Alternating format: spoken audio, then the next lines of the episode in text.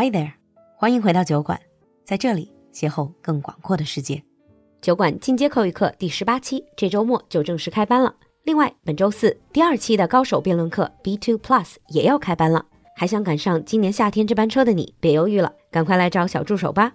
微信号是 L U L U X J G，我们在酒馆等你。Now on with the show. Hi everyone, welcome back to Britain under the microscope. 欢迎回来，闲话英伦。Hi Alan. Hi Lulu. Hi everyone. So in the previous episode, we were focusing on nature documentaries. Oh yes. Especially those made by BBC. Yes. In this episode, let's move on to history documentaries, which I know you love. I love history documentaries. I just love absolutely everything about history. In this, we're so different because history has got to be one of my biggest headaches when I was in school. I think the reason why I didn't like history is because I thought it was so boring. It was mostly about memorizing dates and names and facts.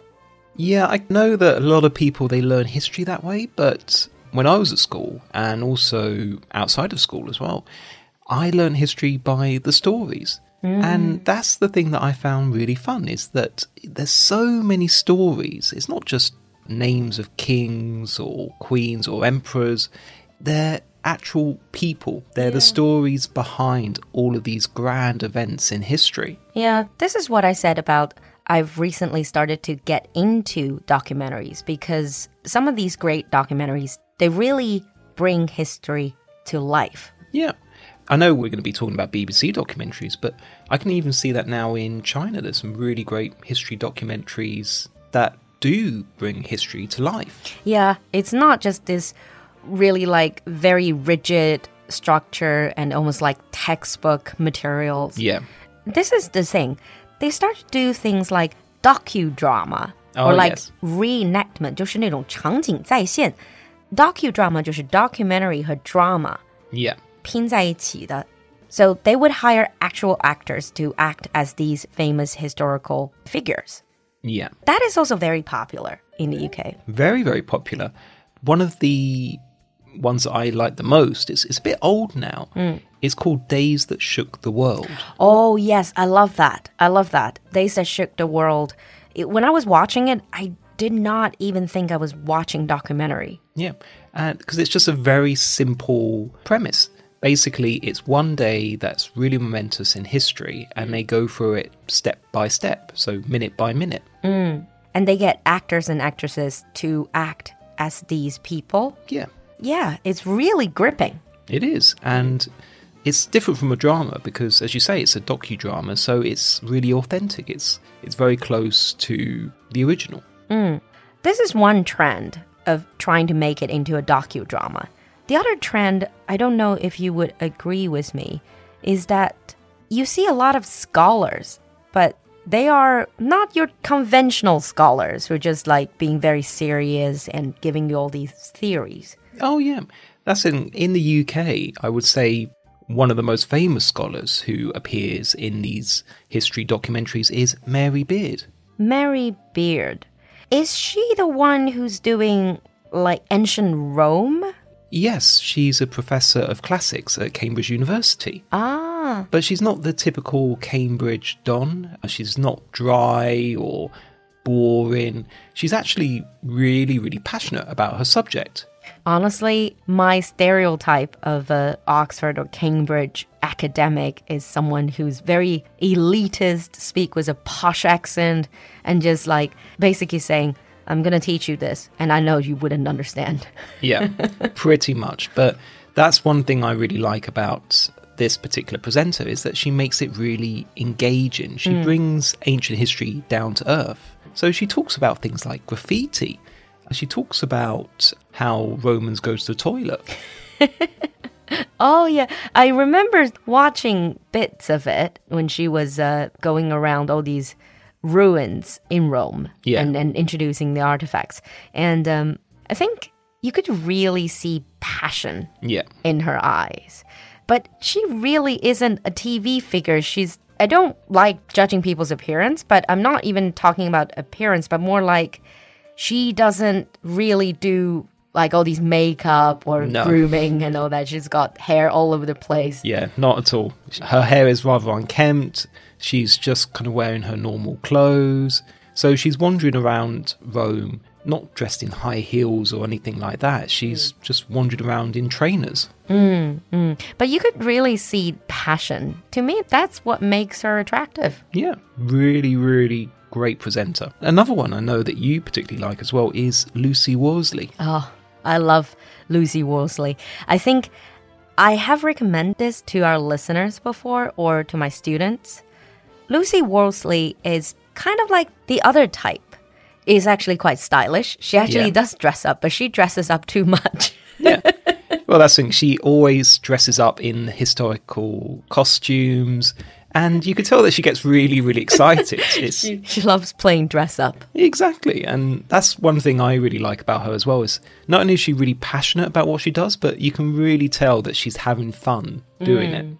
So if she is talking about witches, she would probably dress up as people in that from that period of Oh, time. yeah. If she's talking about the royal family, she will dress up like someone from the royal court. Pretty much in these documentaries, as soon as she mentions someone, she'll dress up as them. But we just got directly into her style.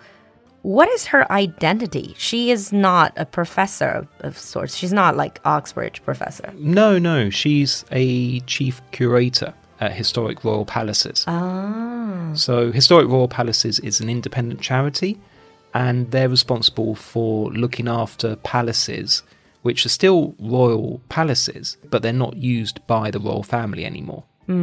I see. So, like Tower of London, for example. Ah. You know, the documentary that I remember the most that was narrated or presented by Lucy Worsley is called A Very British Murder. Oh, yeah, that's really good. Yeah. She also did a very British romance. Yep. And she's just recently done another series of documentaries called Lucy Worsley Investigates. I love this title. Lucy Worsley investigates. It sounds like Sherlock Holmes investigates. Yeah, it's that type of feeling. 好像那种探案集一样。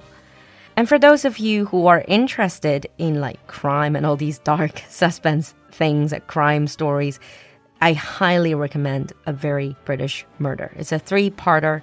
It's amazing. It's really, really good. It's really good. Mm. And a lot of these documentaries you can also find on the internet. And you can also find translated into Chinese. So what do you think about this whole trend of the down-to-earth scholars? I think it's really good. Because in the past, it was all very preachy, it was experts. Mm. I don't like the documentaries where they tried to say, oh, how wonderful the past was, or how brilliant and amazing these people were. They weren't, in many cases. They were human. They were the same as us. They had the same feelings, they had the same loves, the same fears. And this is the key to making history more accessible and more interesting is that when you think of, for example, an emperor, mm. you know, you don't think of them as someone who actually eats, hangs out with people that they like, or goes to sleep, or mm. even goes to the toilet. Yeah, this is the thing. I also think that that was some of the more traditional documentaries in China and perhaps in the UK as well. They liked doing these grand narratives, 这种宏大叙事. Everything is very grand. It's not about an individual person, it's a whole country, it's a whole army. Yeah. But they're made up of each individual. And these individuals, they all had their own lives, had their Exactly. own thoughts. And that's what I was saying before that recently, a lot of these online platforms, I've seen some really good documentaries mm. made in China which do that. They have the reenactments, they also make more interesting and exciting. Yeah. Another trend that I've noticed is they start to blend history with science, Oh, yes. like arts and science thing. I love that. Ah, oh, that's. There was a, a really good series. It's quite old now. It's about 10 years old, I think, called History Cold Case. Did you ever see that? History cold case. When I was living in London, I believe I briefly saw it on TV, I think. Yeah, well, it's scientists who use modern forensic techniques to investigate ancient remains and find out how they lived and how they died. Ah. I think Bilibili now has made something similar. Oh, really? Yeah, like recently it's got really high rating 叫超时空鉴定. And for those of you who are listening to the show and you're also into crime and history and all that, seriously watch that. It's amazing. It's the same idea. Okay. It's first of all they act out an ancient story and this story is based on historical facts and records documents. Oh, sounds brilliant. I'd love to watch that myself. Yeah, it's like a crime for example, and then this is the first half. The second half is then present day forensic scientists, experts going mm-hmm. in and try to replicate the crime scene and try to replicate the whole investigation but using modern technology. Oh, listen, I really got to watch that. Yeah, sounds pretty cool. Yeah. And Bilibili is now collaborating with BBC as well. Okay. So hopefully more of these platforms or producers and starting can start to collaborate and then we'll have more fascinating things to watch. Absolutely. If there's any documentaries that you would like to recommend, please let us know. I'm always on the lookout for really good, fun documentaries to watch. And if you also have watched some of the things we've mentioned today, leave us a comment, let us know what you think. Thank you, Alan, for coming to the show. Thanks a lot, Lulu, and thanks everyone. We'll see you next time. Bye. Bye.